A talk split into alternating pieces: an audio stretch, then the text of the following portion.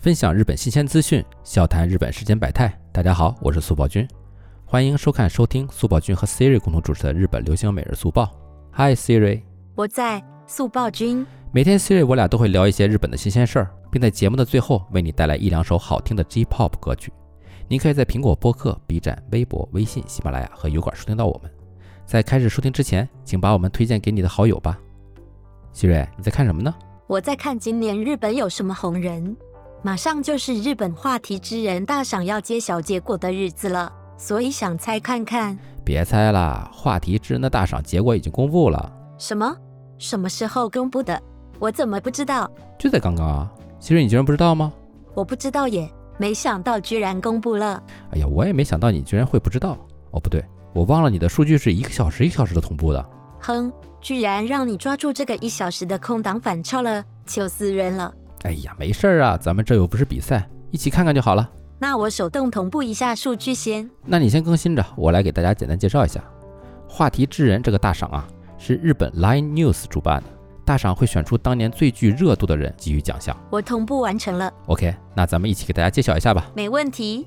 今年日本的红人还蛮多的，有很多冒出来的新人，也有很多之前大家都已经了解、已经熟悉的老朋友了。其实不仅这样，因为这个大奖呢，不只是选明星，还跨越了很多领域。只要有热度，草根也可以获奖的。但是呢，要想获奖啊，其实还蛮难的，因为要特别红啊。今年这个话题之人大赏就选出五位不同领域的人。首先是运动员部门的，这个奖颁给了内田笃人。不过我不熟悉他也。希瑞，你平时不看运动比赛，当然不熟悉了。可能没有看过日本运动赛事的小伙伴，其实也不熟悉这一位啊。给大家简单介绍一下，内田笃人呢，是日本的一位职业足球选手，前日本国脚，踢的是后卫。我的确对足球不大了解，那他有什么特别的表现吗？值得获得这个大赏？他的表现可不要太多啊。在日本鹿儿岛足球俱乐部的时候，他的成绩呢就已经非常出色了，带队拿过很多次 J 联赛冠军。在国家队的时候呢，也表现得非常出色，获得过麒麟杯和亚洲杯的冠军。另外，在随沙特尔零四俱乐部在德国赛场征战七年，获得过冠军和最佳球员第二名。之前呢，还有人称他为亚洲历史第一右后卫呢。等等，你说了这么一大串，我都晕了。总之，我可以理解为他是一位非常厉害的球员，对吧？嗯，你可以这么理解。而且他不仅实力强，长得还挺帅，所以很有人气。今年他正式退役，所以运动员奖颁给了他，非常正常。原来他还长得蛮帅啊！那之后我要去看看照片。那么接下来是艺人部门，奖项颁给了 YouTuber 的作死大前辈。你直接说 Hikaking 不就好了吗？不过相信有看过油管的人啊，或多或少都看过 Hikaking 的视频。我也看过他的视频，真的挺有意思的。而且他作为一名 YouTuber，视频更新的质量和频率都非常高。没想到希瑞你也看 Hikaking 啊？我偶尔也看他的视频的，觉得挺有意思的。不过这次获奖呢，理由并不是因为他的 YouTube，是啊，是因为疫情吧？对，是因为疫情。从四月份日本紧急事态宣言发布后，他作为一名影响力非常高的 YouTuber，和小池知识对谈，代表年轻人的立场，提供了各种各样的问题，然后以非常容易理解的方式传递给了大家。他还和雅虎基金合作，筹集了近三亿日元的疫情支援金，用于帮助医疗方面，真的很了不起。我之前一直是因为他视频有趣才看的，现在又多了一个更加喜欢的理由。是啊，我也变得非常敬佩他。接下来是演员部门的获奖者，是横滨流星。这个这个让我来讲。你看，一碰到帅哥你就抢话，行吧？你来说。当然啦，肯定要我来说。横滨流星今年主演了日剧《在不黑不白的世界》，熊猫笑了，我们有点不对劲。还有电影《你的眼睛在追问》，评价都很不错。我觉得他的演技特别纤细，同时又带有一丝丝色气。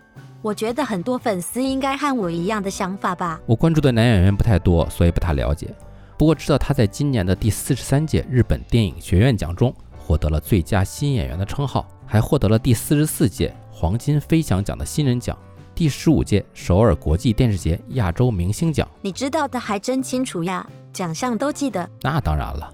另外，今年他还有一个挺大的事儿啊，就是感染了新冠。对，但是后来成功康复出院了，所以他真的很厉害。是啊，不过说到艺人感染新冠啊，我也有几个其他的演艺圈的朋友也感染了，然后呢又好了。跟他们电话慰问的时候啊，问他们感染怎么样了呀？啊，他们说，哎呀，其实没什么，就跟普通感冒一样。但是呢，突然有一天温度上来的时候啊，呼吸困难，这种感受啊从来没有过。哎呀，这个病太恐怖了。所以说，其实这个病啊还真的是蛮恐怖的。虽然我们国内现在已经很好的控制起来了啊，但是大家呢千万不要大意。那么接下来呢，让咱们看看偶像和歌手部门今年的获奖者是鹰人。哎呀，又是熟悉的面孔，香水真的太火了，没办法。今年他应该是拿奖拿到手软了吧？我猜也是。这位在我们之前的节目里介绍过了，就不多说了。那么直接看一下文化人部门吧。文化人部门获奖的是铃木修，这一位我不认识耶。速报君，你认识吗？哎，我认识啊，这是一位日本的放送作家和实业家，就是日本的节目策划、编剧和主持人，给很多节目都写过脚本的，比如日本经典节目《笑笑又何妨》。还有 SMAP 主持的节目、搞笑艺人的节目等等。原来如此，那还蛮厉害的。嗯，可以说是位老面孔了吧？不过今年获奖呢，是因为他负责了日剧《M 为了心爱的人》的脚本。这部剧在日本可是火透了，就是那一部描写了平成歌姬滨崎步和制作人松浦圣人邂逅之后，在音乐界掀起大风浪故事的日剧吧？对，就是那部。那部剧在国内可是被吐槽到死了。有些看过的人表示，这不是滨崎步的自传，这是松浦圣人的自传。明明是天后的场子，搞得或灰姑娘被挑中一样。而且松浦圣人还找了个帅哥演自己。嗯，的确，国内打分不高。其实，在日本啊，也是被大家吐槽的。而且你记得吗？咱们之前推荐过，令和歌姬安琪华恋也因为在剧中啊饰演滨崎步，被大家黑了个半死，挺惨的。不过吐槽多呢，也是另一种火了。代表有热度嘛，所以这个奖颁的应该也没什么问题吧？也是，不过这几位获奖者里面，果然我还是最喜欢横帮流星，他真是太帅了。你又开始了，等咱们录完音你再花痴行不行？OK，那么今天的新闻就到这儿了，接下来进入咱们的 J-Pop 歌曲推荐环节。最近新歌好像很多的样子，速报君里有没有比较喜欢的歌曲呢？有啊，今天给大家推荐的是这个月新出的歌。来自歌手树原龙友的《Time Capsule》，翻译过来的意思呢，就是时间胶囊。感觉是很特别的歌曲名，应该很有深意吧？是的，相当有深意的。听完啊，你就知道歌曲名是什么意思了。说到树原龙友啊，他也是我比较喜欢的年轻歌手之一。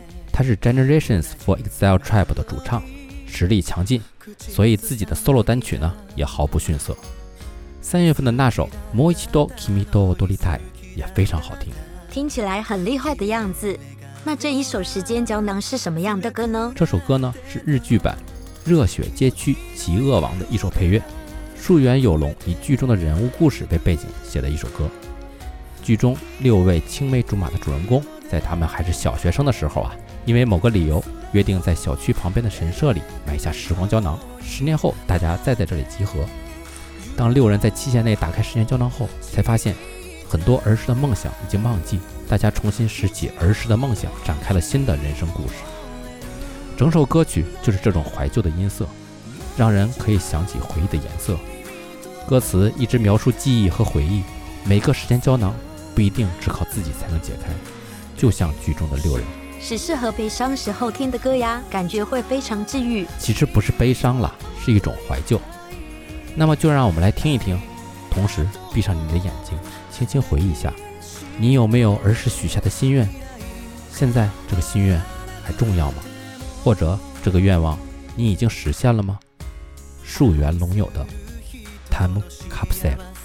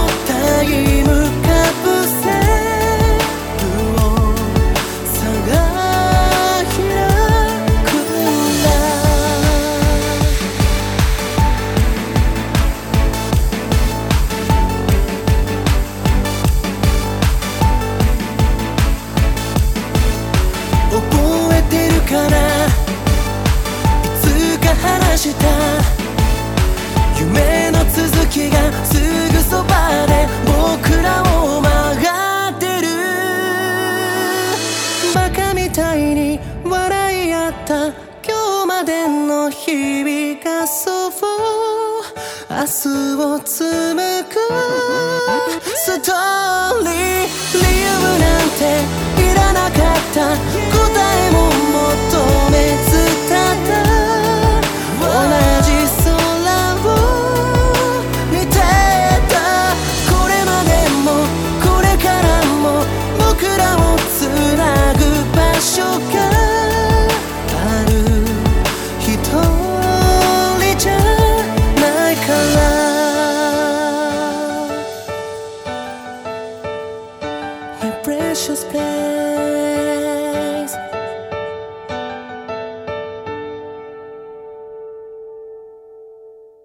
我听着觉得他应该是一位非常温柔的歌手耶。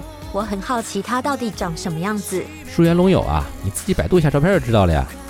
我觉得肯定和你想象中的不一样，应该和我当初听到平井坚歌曲的时候类似。你想象一下平井坚长什么样的感觉，就差不多了。我等等就去搜索一下。不过让我先把这首歌加入歌单吧。嗯，不错，看来今天的案例非常成功。